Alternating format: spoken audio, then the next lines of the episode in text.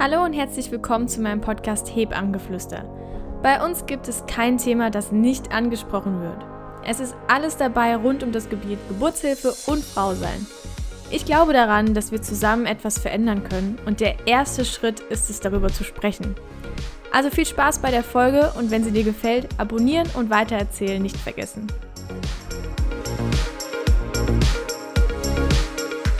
Hallo und schön, dass ihr wieder dabei seid zu meinem Podcast Geflüster. Ihr wisst ja, wir machen alle möglichen Themen rund um Schwangerschaft, Geburt, Wochenbett, Frauen, Selbstliebe, alles, was es halt so gibt. Und ich habe heute, ich bin nicht alleine zur Abwechslung mal, habe jemanden dabei, der bei mir auch im Kurs mit dabei ist, die Ausbildung mit mir macht und sozusagen die letzten drei Jahre mit mir durchgestanden hat. Ja gut, wir sind noch nicht am Ende. Aber uns ist ein Thema aufgefallen, das uns sehr am Herzen liegt und das ist der Beckenboden. Und deswegen wird es heute unser Thema sein. Und wen ich hier habe, das ist die Luise. Luise Hallo. Ich soll mich vorstellen. Ich kurz was sagen, keine Ahnung, was weiß ich. Ach Gott, ich bin die Luise. Ich gehöre zu den Älteren im Kurs und ähm, stecke genau wie die Eva mitten im Examen. Und ähm, Eva hat ja gerade schon alle Themen genannt, die in dem Podcast so vorkommen. Und ich finde, dass der Beckenboden, unser heutiges Thema, eigentlich alles so ein bisschen mit vereint. Also ja. Schwangerschaft, Geburt, Wochenbett, alles, was danach ist. Generelles Frauenthema, ne, auch im Alter. Ja, definitiv. Ja. Also ich finde auch, das habe ich gar nicht drüber nachgedacht, das ist mir vorhin eingefallen, auch Männer. Männer haben ja auch einen Beckenboden und generell Stimmt. stützt der Beckenboden ja alles, was wir haben also so von den inneren Organen, sage ich mal. Und äh, das wird auch manchmal vergessen. Ich habe da letzt mit einer anderen Freundin drüber gesprochen, dass auch Männer Beckenbodenprobleme bekommen. Und auch die müssten den eigentlich mehr trainieren. Denkt man auch gar nicht so richtig dran. Also auf jeden Fall ist ein Thema für alle, deswegen definitiv dranbleiben, reinhören, weil ähm, das ist einfach wichtig. Kurz und knapp gesagt. ja, okay. Dann wie gesagt, wir haben jetzt drei Jahre uns mit all dem ganzen Thema beschäftigt und wir könnten euch jetzt hier natürlich ähm, 1a die komplette Anatomie runterbeten und Luise, ich werde nicht fragen. ähm, aber vielleicht, ich denke, es wäre trotzdem ganz gut, wenn wir so ganz grob, ich meine, das würden wir ja auch, wenn wir mit einer Frau so sprechen, äh, kurz ansprechen, also dass es generell drei Schichten gibt. Ja. Und, und ja, so zur Lokalisation vielleicht noch so ein bisschen zwischen, also Schambein, Symphyse und ähm, Steißbein und den Sitzbeinhöckern. Also genau. wenn man sich jetzt auf seine Hände setzt und dann so ein bisschen das Becken bewegt, dann merkt man ungefähr, wo die sind. Und da spannt sich der Beckenboden auf. Ja, deswegen die meisten, ähm, wenn man so Beckenboden sagt, die denken erstmal so, hm, okay, Beckenboden habe ich bestimmt, aber was jetzt da so Sache ist, äh, keine Ahnung. Ähm, ich finde tatsächlich, dass mehr Menschen ihn, also dass es mehr Menschen gibt, die, die nicht anspannen können oder kennen oder wie auch immer, als ich dachte. Ähm, aber auch, glaube ich, nur, weil, weiß nicht, weil irgendwie, ich glaube, wir haben uns damit halt schon lange auseinandergesetzt und jemand, der irgendwie, weiß ich nicht, dass er gar nichts mit zu tun hat, der setzt sich damit ja auch nicht auseinander.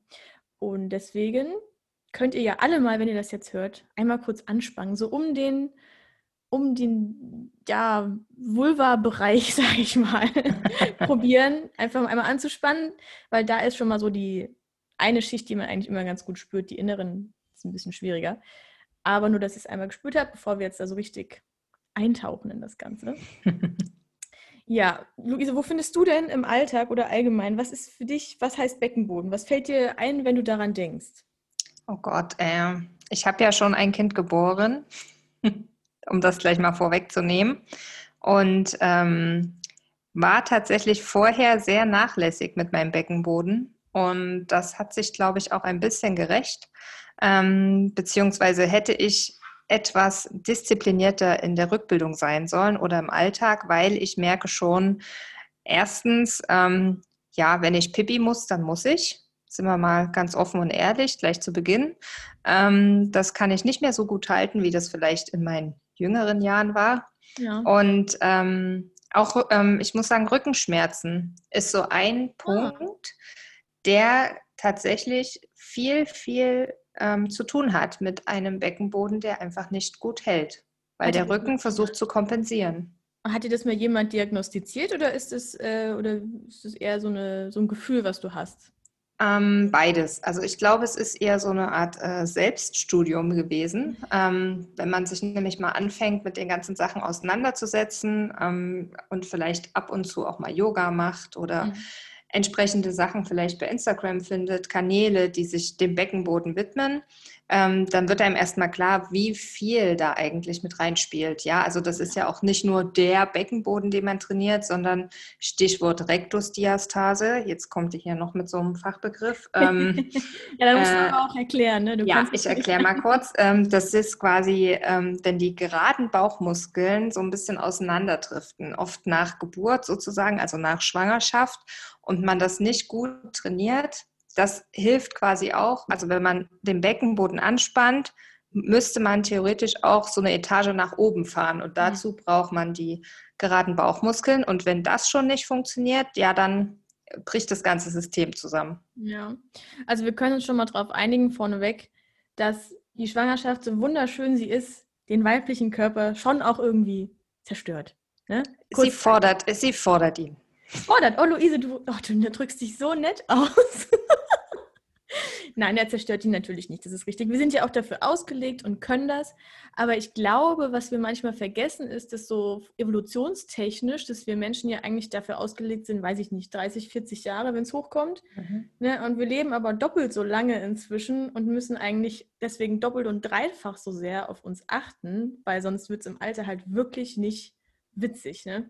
Ja. Und, und nicht nur im Alter, oder? Also es gibt glaube ich, auch viele junge Frauen, die einfach schon ähm, Probleme haben mit ihrem Beckenboden. Und das sind jetzt nicht die, die jeden zweiten Tag Yoga machen, weil ich finde, Yoga ist ja schon was, ne? das beschäftigt sich mit einer starken Mitte. Mhm. Da wird ja mit trainiert, ohne das vielleicht so gezielt zu benennen. Also das braucht ja. man gar nicht immer. Aber ich finde, man hört das schon auch aus dem Umfeld, dass es nicht selbstverständlich ist, ähm, dass der halt da ist und seine Aufgabe erfüllt, weil da sind ja die, die Schließmuskeln und die haben ja die Aufgabe sozusagen, ähm, dass man halt nicht direkt irgendwo hinpiechert, wenn man muss, sondern es halt bis zur nächsten Toilette schafft. Mhm. Und ähm, es gibt nicht wenige Frauen, die auch jung sind und äh, an Inkontinenz leiden, ja. Ja, definitiv. Ich meine, also ich habe es Gott sei Dank jetzt nicht mehr. Und ich würde nicht sagen, dass ich jetzt inkontinent so richtig war, sondern einfach, es war einfach, also es war eine Zeit lang einfach nicht schön.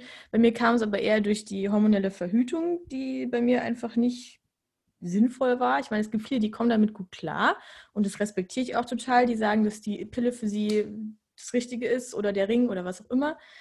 Ähm, aber ich glaube halt nicht, dass es immer einen Weg für alle gibt. Ja, das ist ja meine Devise, dass man nicht einen Menschen, also allen Menschen das gleiche Medikament reindrücken kann, ohne vor allem darüber aufzuklären.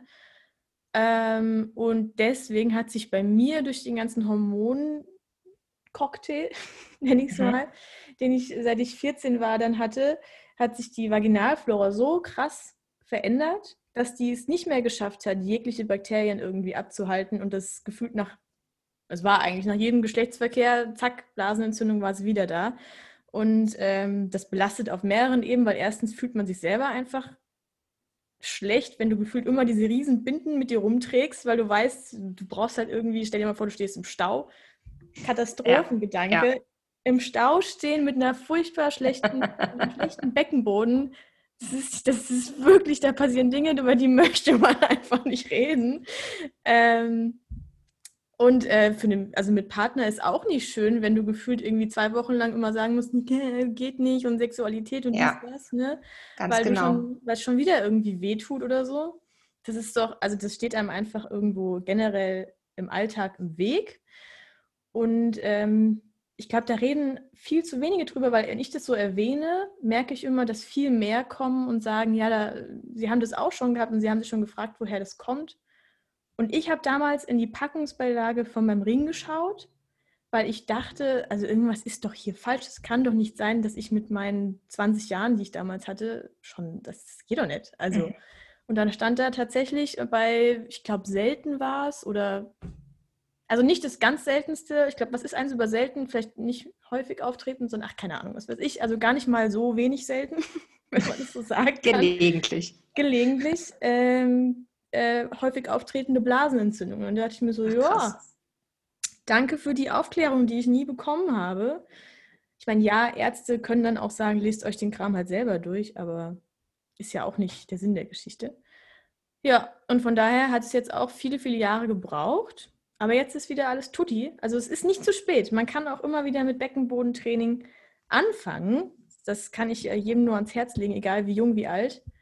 Äh, weil das schadet definitiv nicht. Und wenn man sich einfach mal vor den Spiegel stellt und sich überlegt, okay, ich habe ein Herz, ich habe äh, ich hab, ich hab einen ganzen Darm, ich habe, was liegt denn da noch alles? Eine Leber, ich habe zwei Nieren und alles Mögliche. Und mein Beckenboden, der hält das alles. Das ist richtig krass. Ja, auf jeden Fall. Ähm, und man darf ja nicht vergessen, das ist ja die Krux bei uns Frauen, die die Kinder gebären in der Regel. Ähm, wenn man schwanger ist, kommt da ja einiges noch dazu an Gewicht. Und das führt schon dazu, dass der Beckenboden sehr, sehr beansprucht wird, weil auch das Gewebe ja lockerer wird. Stichwort Hormone in der Schwangerschaft. Und ähm, dann soll quasi der Beckenboden, wenn das Kind weit genug ist und die Geburt ansteht, von seiner ganzen Haltefunktion zurücktreten und einmal wirklich komplett loslassen. Und ich finde, das sind ja wirklich so zwei Gegensätze. Das muss man sich erstmal bewusst machen, was, was so ein Körper auch leistet. Ne? Und gerade deswegen, also präventiv, ist es also wirklich nie zu spät, was zu machen. Aber ich finde auch gerade, wenn man schwanger ist und spätestens dann anfängt, was zu tun für den Beckenboden, ja, generell wichtig, bewegen, leichten Sport, Yoga etc. Das geht ja immer.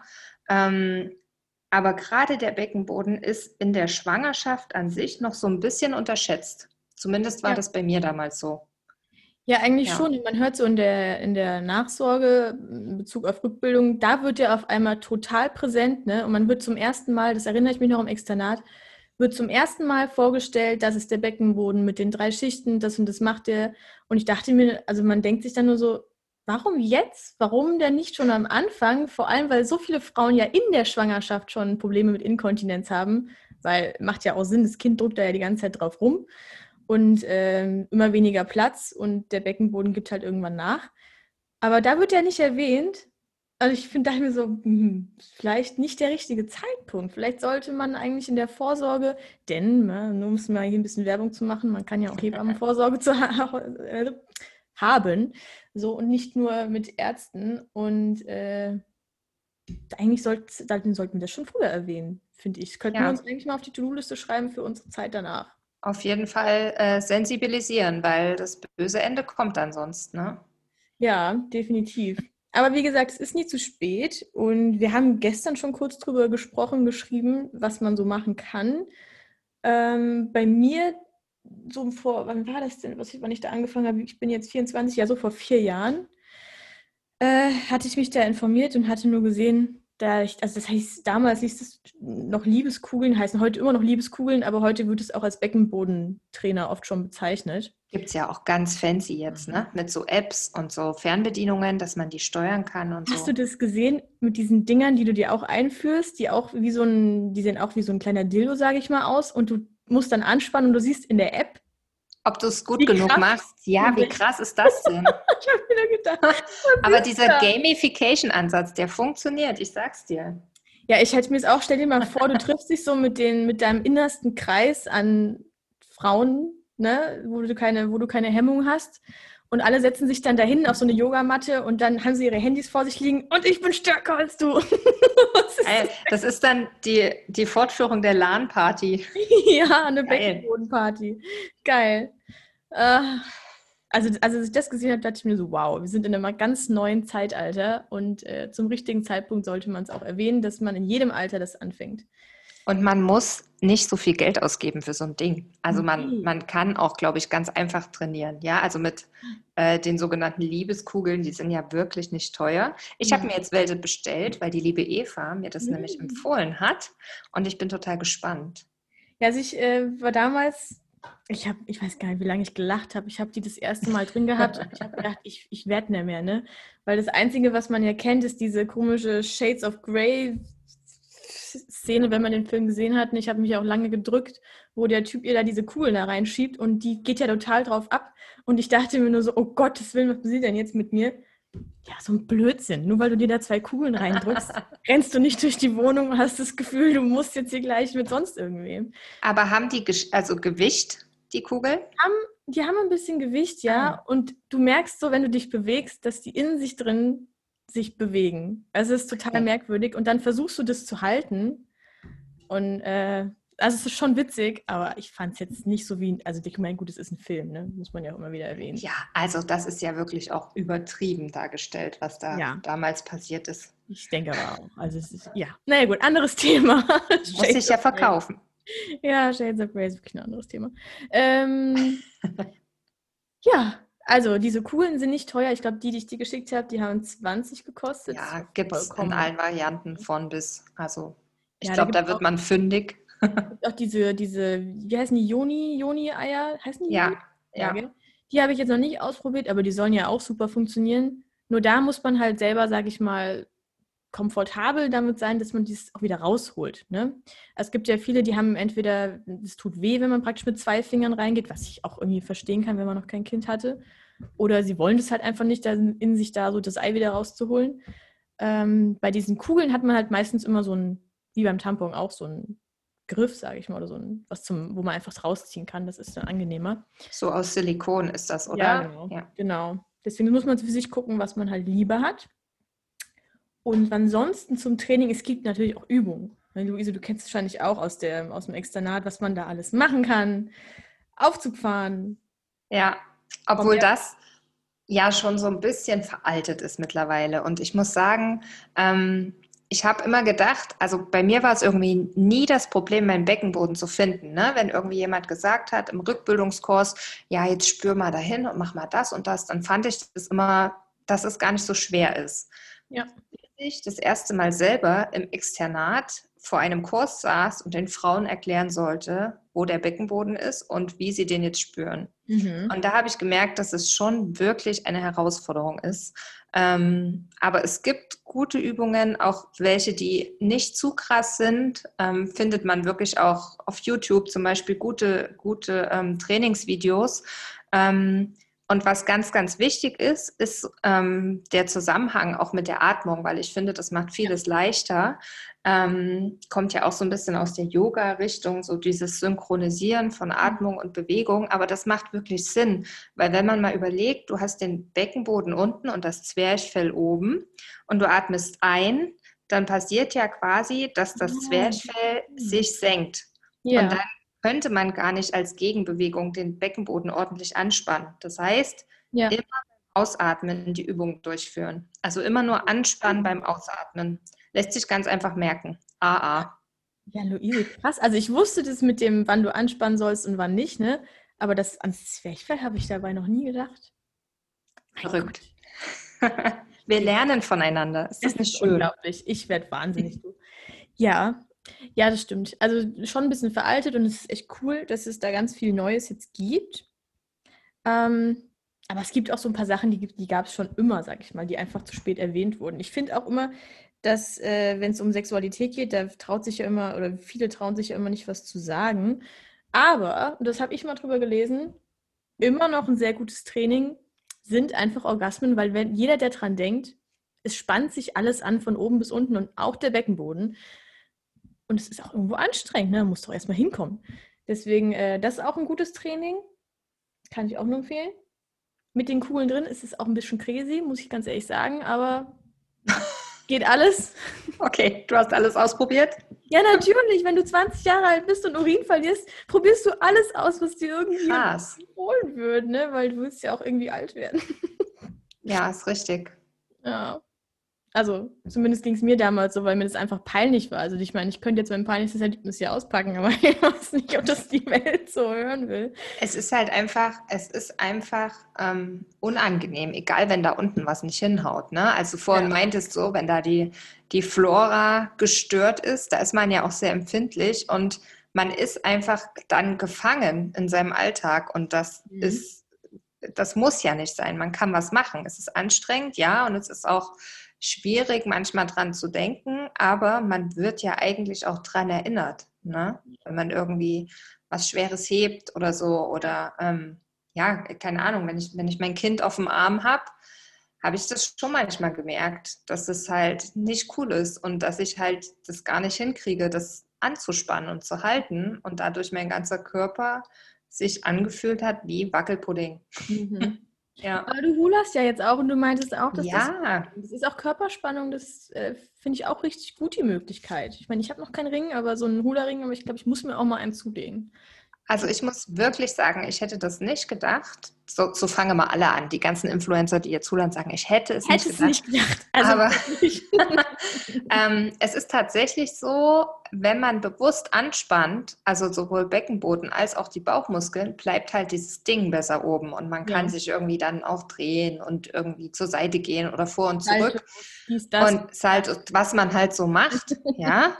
Ähm, ähm, aber, aber ja, es macht einen Unterschied, wie sich dieser Reifen verhält, je nachdem, wie man seinen Bauch anspannt. Und man denkt so, das kann doch gar nicht sein, weil es ist ja auch bei mir jetzt zumindest auch noch ein bisschen Polster drüber, ja.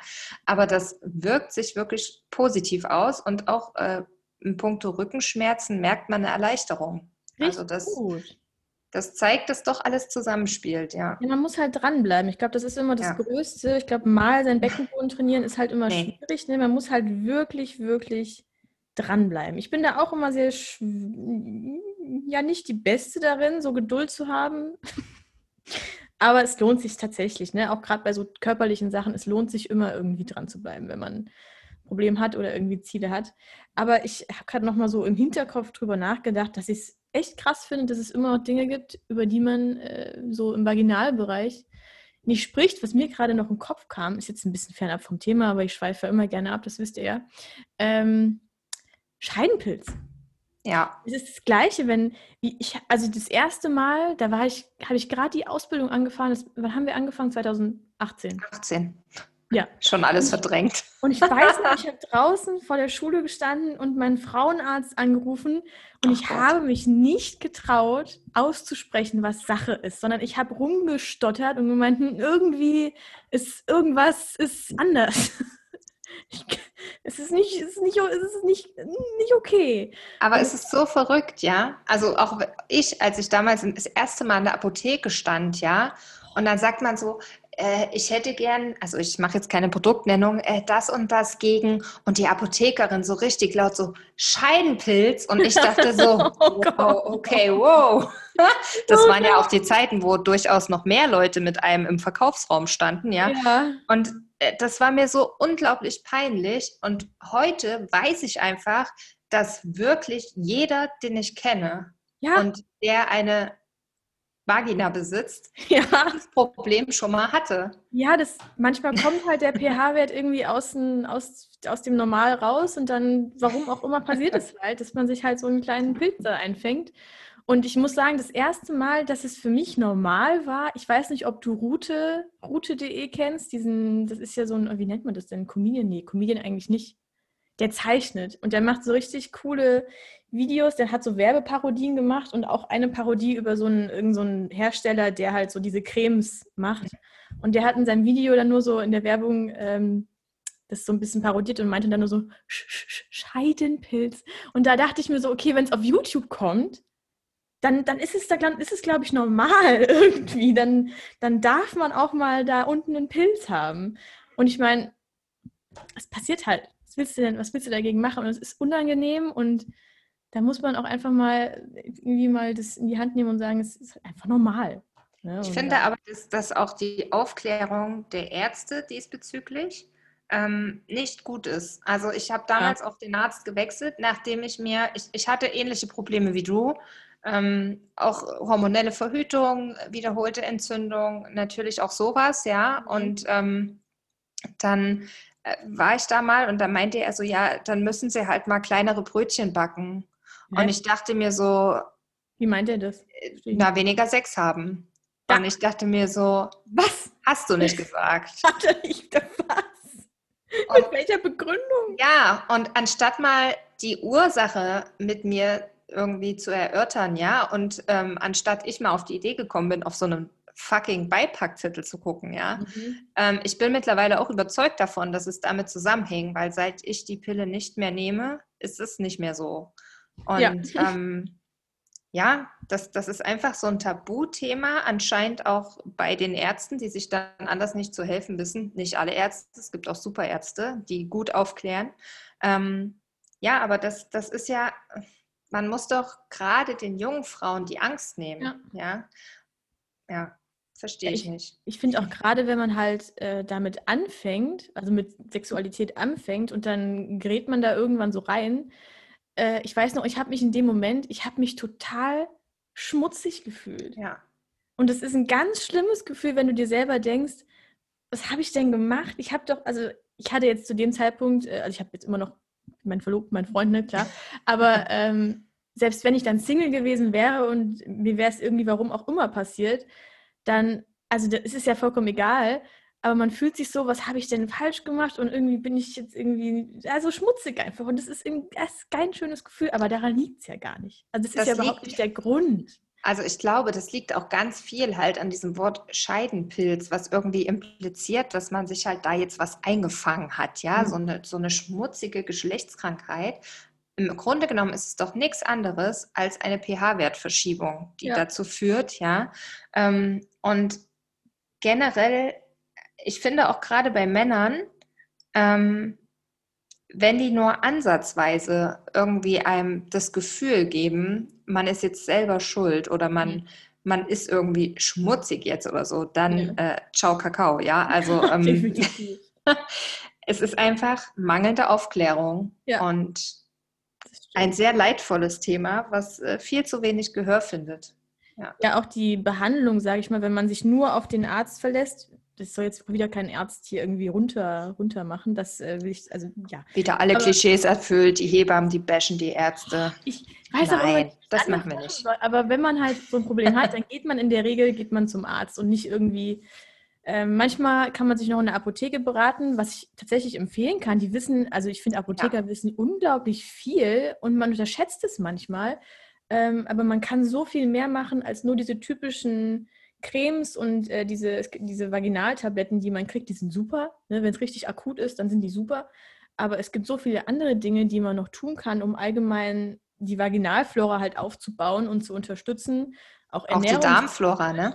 Ja, das ist ja Also die Darmflora, meine ich, beeinflusst äh, auch ja. das. Ja, ja, absolut. Ich meine, Flora ist, das heißt Flora ist Flora, so ist es jetzt auch nicht, aber das ist schon, hängt schon auch viel miteinander zusammen.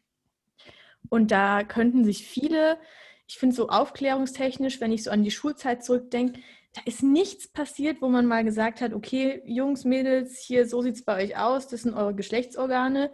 Oder auch bei den Jungs mal zu erklären, was ist überhaupt eine Prostata, weil die wird ja auch irgendwann mal irgendwie zum Problem. Die wird immer Oder, so vergessen, ne? Also ja, die gibt es aber, die ist ja auch existiert nicht. einfach nicht. Ja. Oder es wird bestimmt, ich gebe zu, mit männlichen Organen kenne ich mich jetzt nicht so gut aus, aber es gibt mit Sicherheit Dinge, auch die da irgendwie mal genauer erklärt werden könnten. Und bei uns Frauen ist es halt eben, was braucht unsere Vaginalflora oder unsere Darmflora allgemein, weil unser Hormonhaushalt ja schon was Besonderes ist. Was braucht der, um wirklich zu funktionieren? Das, ja. das lernt ja, also woher soll das ein normaler Mensch irgendwie lernen? Finde ich total schade, dass das nirgendwo erwähnt wird, weil wir, gerade Ernährung, wir können so viel machen. Es ist unglaublich. Das unterschreibe ich, ja. Ja, also ich habe das lange, also nicht angezweifelt, aber so ein bisschen runtergeredet. Äh, aber meine Schwester hatte jetzt auch mehrere Jahre Probleme mit ähm, diesen Pappabstrichen und hat jetzt auch eine OP gehabt und alles. Und da, da, weiß, da sieht man wieder, wie krass unser Körper einfach auf Ernährung und so anspringt, wenn wir da mehr tun, sage ich mal, oder mehr darauf achten. Weil es dann besser geworden ist, meinst du, oder? Äh, bei ihr jetzt nicht, aber das hat, äh, ja, ich lehne mich da jetzt nicht zu weit aus dem Fenster, das ist okay. eine persönliche Meinung. aber man hat auch in der Beratung mit ihrer Ärztin, sie hat ja auch viele Tipps gegeben, gerade so was Proteinhaushalt mhm. und Fetthaushalt und sowas angeht, ähm, was man da alles machen kann als Frau und das, das nicht zu unterschätzen ist, wenn wir jahrelang nicht auf unsere Ernährung achten und ich bin da auch König drin, ja, das klein zu reden, aber es ist tatsächlich, es ist einfach unfassbar wichtig, was wir in uns, in unseren Körper reinlassen. Muss man leider zugeben. um jetzt den Bogen mal zu kriegen, wieder zum Beckenboden. Oh. ähm, du hast gerade gesagt, unglaublich, was wir in unseren Körper reinlassen. Ähm, Stichwort Beckenboden und Geburt. Der Beckenboden muss ja was rauslassen und zwar ein ganzes Kind. Ja. Ähm, vielleicht wollen wir ganz kurz nochmal dazu sprechen, was denn der Beckenboden macht unter Geburt und wie man das vielleicht unterstützen kann. Ja, du was der macht. Gerne. Und da vorweg, Thema Geburt, was ich öfters mal gehört habe, und ich weiß nicht, wie du dazu stehst, das würde mich mal interessieren.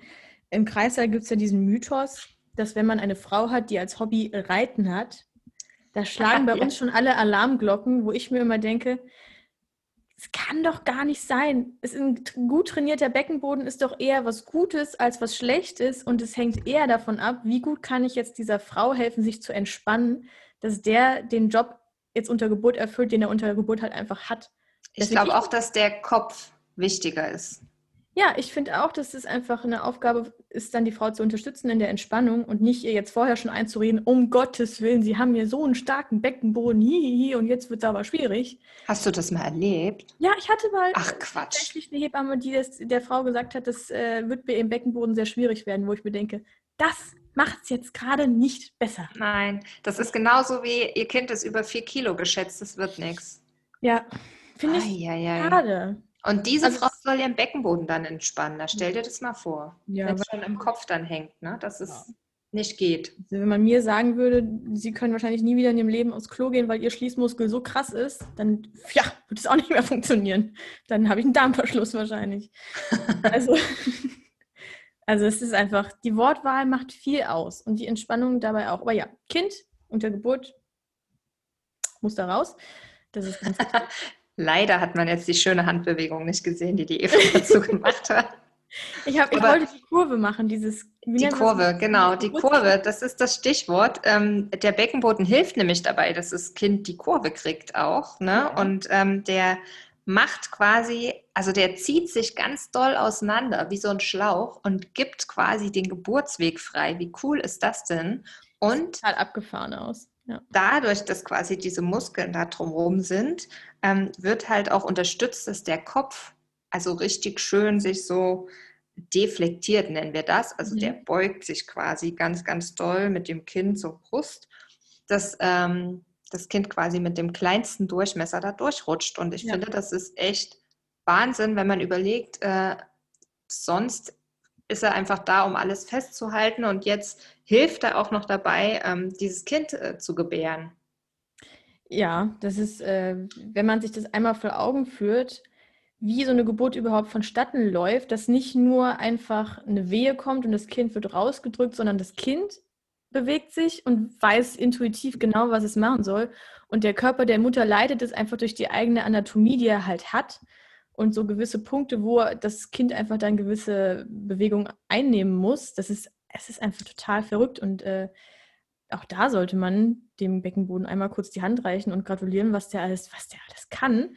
Und wenn man das am Ende sieht, wenn das Köpfchen ganz, ganz weit unten steht und die Labien weiten sich und der Damm kommt so richtig nach vorne, es ist einfach krank, wenn man sich überlegt, dass das alles Muskulatur darunter ist, die sich komplett gerade aufdehnt also das ist einfach, ich, ich, ich meine, ich liebe, ich liebe den Beruf, den wir gewählt haben, aber selbst wenn ich selber immer wieder drüber nachdenke, denke ich mir immer so, es ist doch alles total abgefahren, was da eigentlich abgeht. Und wie schnell die Rückbildung funktioniert. Das Kind ist draußen, ja. wir legen das zur Mutter auf die Brust, alles ist tutti, ne? alle sind glücklich, alle sind froh. Und innerhalb von wenigen Sekunden und Minuten, also Sekunden eigentlich, schießt die Gebärmutter nach unten, hängt schon wieder am Nabel und, äh, also beziehungsweise die Plazenta muss noch raus, aber fast. Ne? Und da unten, also an der, an der Vulva sieht es sieht zwar immer noch aus, als wäre gerade ein Kind gekommen, so ist es jetzt nicht. Aber, aber eher, weil es geschwollen ist, ne? Ja. Also eher, weil, weil ja. Aber ja, alles andere, die Muskulatur, die ist direkt wieder, das ist, also ich finde es einfach nur krass.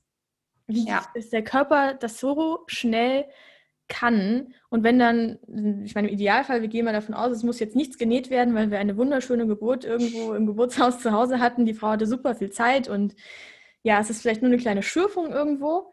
Und dann schaut man sich danach den Damm an, tastet ab und es ist einfach wie als, also, dass da gerade ein, weiß ich nicht, 3-7-Kind durchgeschoben worden ist zusammen. Das ist unglaublich. Also Wunderwerk Körper, ne? Ähm, vielleicht da auch noch so ähm, zwei kleine Sachen, die unglaublich helfen können.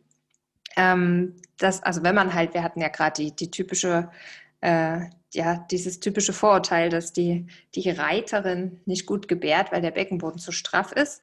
Ähm, was immer richtig gut hilft, ist, wenn man die Frauen daran erinnert, den Kiefer zu entspannen, beziehungsweise ja, irgendwann fangen die ja an zu tönen mhm. ähm, und die dann nochmal darauf hinweist, ähm, dass halt tiefe Töne einfach effizienter sind und ja. Ähm, das sagen wir nicht aus Spaß oder weil uns die hohen Töne zu nervig sind, sondern weil das tatsächlich direkt den Beckenboden beeinflusst. Ja. Also ein lockerer Kiefer macht auch den Beckenboden locker. Ja. Ich finde, das ist immer ganz, ganz wichtig zu wissen, wo kommt das denn her, ja, dass, dass man da irgendwie solche, solche Tipps gibt. Ähm, das kann man auch selbst so schon tasten. Das habe ich selber tatsächlich auch mal ausprobiert, weil ich es auch interessant fand, wenn man so schon entweder nur die Hand an die, an die Vulva liegt oder halt mit einem Finger irgendwie äh, in die Scheide reingeht und man macht gewisse Töne, dann merkt man das auch. Oder man merkt es auch, man muss gar nicht unbedingt berühren, man kann sich auch so hinsetzen. Und wenn man wirklich den Fokus dann darauf richtet, merkt man, dass sich was anspannt oder nicht, je nachdem, was für Töne man von sich gibt. Sehr spannend. Guter Punkt. Gar und ähm, ich finde so 95 Prozent der Anspannung, ja, wo man vielleicht dann in so einer Situation ist und denkt, man, die kann mitschieben, aber irgendwie wehrt sie sich, die Frau, mhm. die da gerade vor einem ist. Mhm. Ähm, 95 Prozent ist jetzt meine Erfahrung und ich bin jetzt kein alter Hase, sondern auch nur jemand, der jetzt drei Jahre Ausbildung hinter sich hat, ähm, hängt im Kopf fest. Ja. Also ich, ich habe echt schon Zweitgebärende gehabt, die einfach eine scheiß Geburt hatten beim ersten Kind und Angst hatten vor diesem Moment. Und die Frau war vollständig geöffnet. Die, die, ja. die hätte, also als sie dann mitgeschoben hat, war das Kind mit zwei Wehen da. Aber es hat sich einfach alles gewehrt, weil sie total Panik bekommen hat. Mhm. Und ähm, als es dann gelungen ist, die Panik quasi ihr zu nehmen, hat es funktioniert. Ne? Und, und das Kind war da. Und das zeigt einfach doch, dass das der größere Einflussfaktor ist, wo wir wieder bei dem grundsätzlichen Thema sind, was äh, uns ja mal alle beschäftigt, ne? so eins zu eins Betreuung, ähm, auf die Frau ja. eingehen können. Ja. Aber das ist genau das, was man braucht, den sicheren Ort, um sich halt fallen zu lassen. Ja, und Begleitung, Begleitung die halt wirklich da ist. Ne? Ich hatte auch vor ein paar Wochen, eine, also wirklich eine wunderschöne Geburt. Es war wieder so ein Klassiker, dass, ähm, also nicht die Frau als anstrengend, aber als ja auch nicht so einfach dargestellt wurde. Und ich äh, bin rein und die war, die war tatsächlich alleine. Ihr müsst wissen, die Eva geht dann immer rein. Die Eva sagt immer, kein Problem, mache ich. Und dann kommen die Kinder. Ach Quatsch. nee, aber ich habe. Kennst du das, wenn man in den Kreissaal reingeht und man weiß noch nicht so, also gut, du weißt ja nie, was auf dich zukommt, ne? Aber ähm, du guckst dir so die Frau an, fängst du an mit ihr zu reden und auf einmal merkst du dir so, okay, hier, hier ist gerade Potenzial da, dass man jetzt richtig eine Bindung aufbauen kann. Ja. Ich, finde, das ist ein ganz toller Moment, weil man dann weiß, also bei mir ist es dann so, okay, das ist der erste Moment, wo ich mir denke, jetzt frage ich nach dem Du. weil ich, ich weiß nicht warum, aber ich bin jemand, ich kann mit per Sie, ist es für mich eine andere Geburtshilfe. Ne? Das ist aber nur meine, meine Meinung. Und es gibt viele Frauen, bei denen passt es per Sie, die wollen es dann, also das heißt, die wollen es so, aber da ist es halt einfach so. Aber wenn ich so jemanden habe, wo ich merke, da, da braucht jemand wirklich intensive Betreuung und der wünscht sich das jetzt auch, dann ist es das Erste, was ich mache, per Du. Und dann fängt es eine richtig schöne Bahn immer an. Also zumindest bei mir. Ich weiß auch nicht warum. Das war einfach, und bei ihr war es wirklich toll. Die hat zwischendrin, die hat ganz viel geweint, weil sie viel Angst hatte, weil sie alleine war und gerade mhm. Beziehungsprobleme hatte und alles schwierig war bei sich privat. Und wir haben das dann so toll zusammen gemacht. Der hat, das war, das war richtig schön. Ich könnte, ach, ich kann heulen, wenn ich dran denke. wir haben uns so in den Arm gelegen und sie hat dann nur gemeint, wir machen, also ich habe dann nur sie unterstützt und habe gemeint, wir machen das zusammen. Wir brauchen jetzt niemand anderen hier. Und die hatte auch eine ganz schlimme erste Geburt mit VE, also mit ähm, Vakuumextraktion. Und dann mit mir dann äh, die, die zweites Kind. Und es hat so toll geklappt bis zum Ende, weil sie sich einfach hat fallen lassen. Aber auch nur, weil das ist das Schöne an Schülern, die sind, die können immer da sein. Ich meine, es gibt auch mal Ausnahmen, wenn wir irgendwie jetzt dringend was holen müssen. Aber im Großen und Ganzen sind wir eigentlich immer im Kreis, wenn wir wirklich eine Frau betreuen. Und das ist das Schöne und das kann ich jedem nur ans Herz legen. Wenn ihr Hebammenschule habt im Kreis, ne, dann krallt euch eine. Ich habe das auch echt oft schon erlebt, dass, ähm, also gerade wo ich vielleicht noch so im zweiten Lehrjahr war oder so, dass die Frauen so ein bisschen skeptisch waren und dann so erstmal so, hä, naja, eine Schülerin, bin ich denn da jetzt gut betreut? Aber ja. die Angst kann man eigentlich ziemlich schnell nehmen, ne? wenn die irgendwie merken, so man, man ist einfach da. Ja. Und man hat vielleicht auch so ein bisschen Ahnung, was da gerade passiert und, und schon ähm, läuft es ganz anders, als wenn jemand einfach raus und rein geht. Ja, gut, ja. manche Frauen sind auch fein damit, wenn die einfach nur in Ruhe gelassen werden mit ihrem Partner. Das, das akzeptiere ich auch, das ist auch schön, aber die meisten ja. nehmen das wirklich dankbar an und ich finde, das ist echt was, was mir fehlen wird. Diese mhm. Schülerrolle im Sinne von, ich kann einfach da sein und ja. muss mich nicht um fünf weitere ähm, Kreissäle oder Frauen kümmern, mhm. äh, die auch noch auf meinem Zettel stehen. Ja. Luise, es wird der Tag kommen, an dem, an dem werden wir eine Geburt außerklinisch zusammen machen. Egal wann. Ich weiß, der Tag wird, der Tag wird kommen. Ja? wir haben genug Mitschüler, die können dann äh, zusammenwürfeln, wer kommt und dann. Wär, also komm, es wäre schon, es wäre schon schön. Ne? Also ich, ich hoffe ja, dass ich nächstes Jahr dann die erste selber, die erste außerklinische Geburt machen kann. Ja. Versicherungsfaktor, ne? Schwierig. Aber wir halten dran fest, ne? Auf jeden Fall, auf jeden Fall. Ja. Ich habe jetzt auch schon wieder, ich habe ein bisschen die Zeit vergessen, ehrlich gesagt. Aber wir haben auch wir so verquatschen uns immer. Das ist wie auf dem Gang im Krankenhaus. Wenn wir uns begegnen, dann ist zack, eine halbe Stunde rum. Ja, aber es sind aber auch einfach wichtige Themen. Also ich, das ist, ja. Oh, und eins will ich noch ansprechen, das habe ich vorhin gesehen. Total spannend, noch nie in der Schule vorher gehört, dass äh, die, die Muskelstränge, die von der Klitoris ausgehen, in den Damm ja. münden und dass wir beim Dammschnitt, wenn der passiert, also ich meine, Gott sei Dank ja nur noch sehr, sehr, sehr, sehr selten. Es gibt Krankenhäuser, die machen das tatsächlich noch, also was heißt routinemäßig, aber es gibt. Ah, doch, kann man schon so sagen. Da wird es gemacht, was ich, ich finde, ich weiß nicht, wie die das rechtfertigen, müssen sie wahrscheinlich nicht, aber ich finde, sie sollten sich dafür rechtfertigen müssen, aber okay. Ähm, auf jeden Fall münden von der Klitoris Muskelstränge im Damm und wenn du die durchschneidest oder auch oder Schwellkörper die Schwellkörper sind es. Die Schwellkörper, gell? Noch schlimmer ja eigentlich, da sind wir mal ehrlich. Und das finde ich krass, dass das nicht thematisiert wird. Auch wir im Unterricht habe ich noch nie gehört. Der Aufbau ja. der Klitoris, wie der dann in den Damm endet und dass das beim Dammschnitt tatsächlich äh, zum Thema werden kann für danach. Finde ich, äh, find ich ein Unding eigentlich, dass man das gar nicht so beachtet. Hast du gelesen, was das für Auswirkungen hat, dass man dann ähm, nichts mehr empfindet, also weniger empfindet oder äh, dass es einfach viel mehr wehtut, wenn man da die Schwellkörper irgendwie erwischt? Oder? Ich habe so genau habe ich noch nicht reingelesen, da muss ich mich selber nochmal informieren. Aber auch für euch könnt ihr alle mal die Ohren offen halten, ja, oder wenn ihr euch dafür interessiert, äh, euch da mal schlau machen und gerne, gerne mir auch schreiben, weil das, das ist ein Thema, ich glaube, da gibt es auch einfach noch gar nicht so viel drum äh, oder wenig Ärzte, die sich damit auseinandersetzen. Ich finde es aber einfach, dass diese Dammschnitte, dass die so leichtfertig teilweise noch gemacht werden, finde ich krass. Ja, genauso wie, genauso wie Christella-Hilfe, ne? Auch, auch äh, der Tod für jeden Beckenboden. Also ähm, ja. ungefragt und unnötig, in den meisten Fällen leider. Ähm, Meistens auch War falsch. bei mir auch so. Ähm, falsch, genau. Ähm, war bei mir auch so, als ich mein Kind geboren habe. Und ich habe wirklich, also es gab diesen Moment, wo ich echt gespürt habe, ähm, das war es jetzt so mit meinem Beckenboden. Und zwar war quasi dann der Kopf geboren und die Schultern sind quasi quer auf meinem Beckenboden gelandet. Also so hat sich das wirklich angefühlt, so, also oh. auf dieser unteren Schicht sozusagen. Okay. Ähm, und das war so der Moment, wo ich echt gespürt habe, okay, jetzt ist irgendwas kaputt. Ähm, ja, das also habe ich auch vorher schon gespürt, äh, bevor der Kopf da war, aber ähm, das hat sich eingebrannt und ich glaube, dass das wirklich ähm, damit zusammenhängt, dadurch, dass es dann äh, so schnell gehen musste, beziehungsweise von, von den Ärzten und der Hebamme so beschleunigt worden ist, ähm, hat natürlich auch der Beckenboden nicht die Chance, hinterherzukommen. Ja, und ähm, kann, kann tatsächlich geschädigt werden. Und genauso, ähm, wenn da eine Epi geschnitten wird, ja, also so eine ähm, Episiotomie heißt das ja, der Dammschnitt, was die Eva gerade schon meinte. Äh, auch da werden einfach wichtige Muskeln verletzt. Ja. Und wenn das nicht gut versorgt wird ähm, und danach trainiert wird, dann macht das Probleme.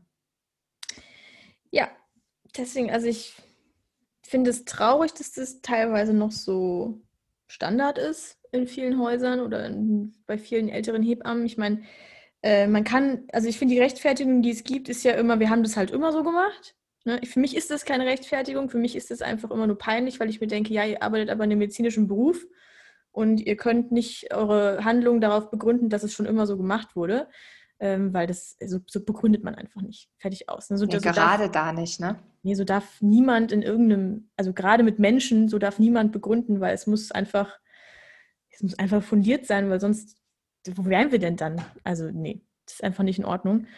Und ähm, was ich immer nur euch als Hörern oder Frauen oder wie auch immer an, ans Herz legen kann, ist, dass ihr unter Geburt, ich weiß, es ist immer richtig schwer, schwer seine Stimme nicht zu verlieren, weil gerade wenn ein, wenn ein so ein Arzt anschaut oder wer auch immer einen anschaut, die Hebamme und sagt, wir müssen jetzt das und das hier machen, da Nein zu sagen, schwieriges Thema, aber man kann wenigstens fragen, vielleicht, warum. Ne? Ich finde, das ist immer das. Ja, ja, das, ist, Arzt, das ist ein guter Tipp.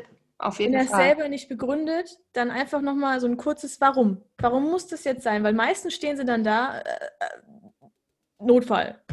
Ich glaube, Eva, das ist echt Stoff für eine zweite Folge irgendwann. Ja, Diese Kommunikation, dieses von oben herab und oft auch instrumentalisieren im Sinne von, ähm, du bist jetzt die Mutter, die hier gerade versagt und wir müssen ja. jetzt helfen, weil sonst steht das Leben deines Kindes auf dem Spiel. Wer sagt da nein? Ja. Und ähm, ja, das ist aber ganz weit weg von, von unserem Thema. Schön, dass ja. wir äh, immer so äh, in alle Richtungen driften, aber da sieht man auch wieder, es hängt einfach alles zusammen und es gibt unglaublich viel, worüber man reden mhm. kann und muss. Ja, aber da machen wir mal eine andere Folge, was so im Namen des Kindes alles geschieht, weil ich finde diesen Spruch finde ich ganz, ganz schlimm. Wir müssen das jetzt für ihr Kind hier so, so machen. Ja. Sollte man sich erstmal fragen, wie man denn eigentlich dahin gekommen ist. Thema Interventionskaskade ist ja mein Lieblingsthema. Na dann. naja gut, okay. Anderes, äh, anderes Topic und müssen wir irgendwann mal wann anders besprechen. Falls euch das interessiert, könnt ihr ja schon mal Bescheid geben. Ähm, ja, ich finde, es war eine richtig gute Folge, Luise. Ich könnte mich im, im Kopf und Kragen reden. Hat Spaß gemacht. Ich freue mich, ja. dass du mich eingeladen beide, hast. Wir müssen jetzt auch beide weiterlernen. Ne? Richtig. Ja. Ich habe mich eigentlich auch selber eingeladen, ist mir dann im Nachhinein so aufgefallen. Ja, aber vor ein paar Wochen habe ich dir ja geschrieben, dass ich gerne mal eine Richtig. Folge machen würde. Von daher ist beidseits. Sehr gut. dann vielen Dank. Ja, ich habe zu danken. Ich wünsche euch allen noch einen schönen Tag und dann hören wir uns hoffentlich bald wieder mit Luise zusammen, oder? Klar, ich bin am Start. Ja. Tschüss. Dir hat die Folge gefallen? Dann einfach auf Abonnieren drücken und am besten direkt noch auf Instagram vorbeischauen. Dort findest du immer alles Aktuelles und siehst auch, wenn ich eine neue Folge aufnehme oder Gäste oder alle anderen Themen, die mich ebenso beschäftigen. Einfach Hebammengeflüster suchen und bis bald!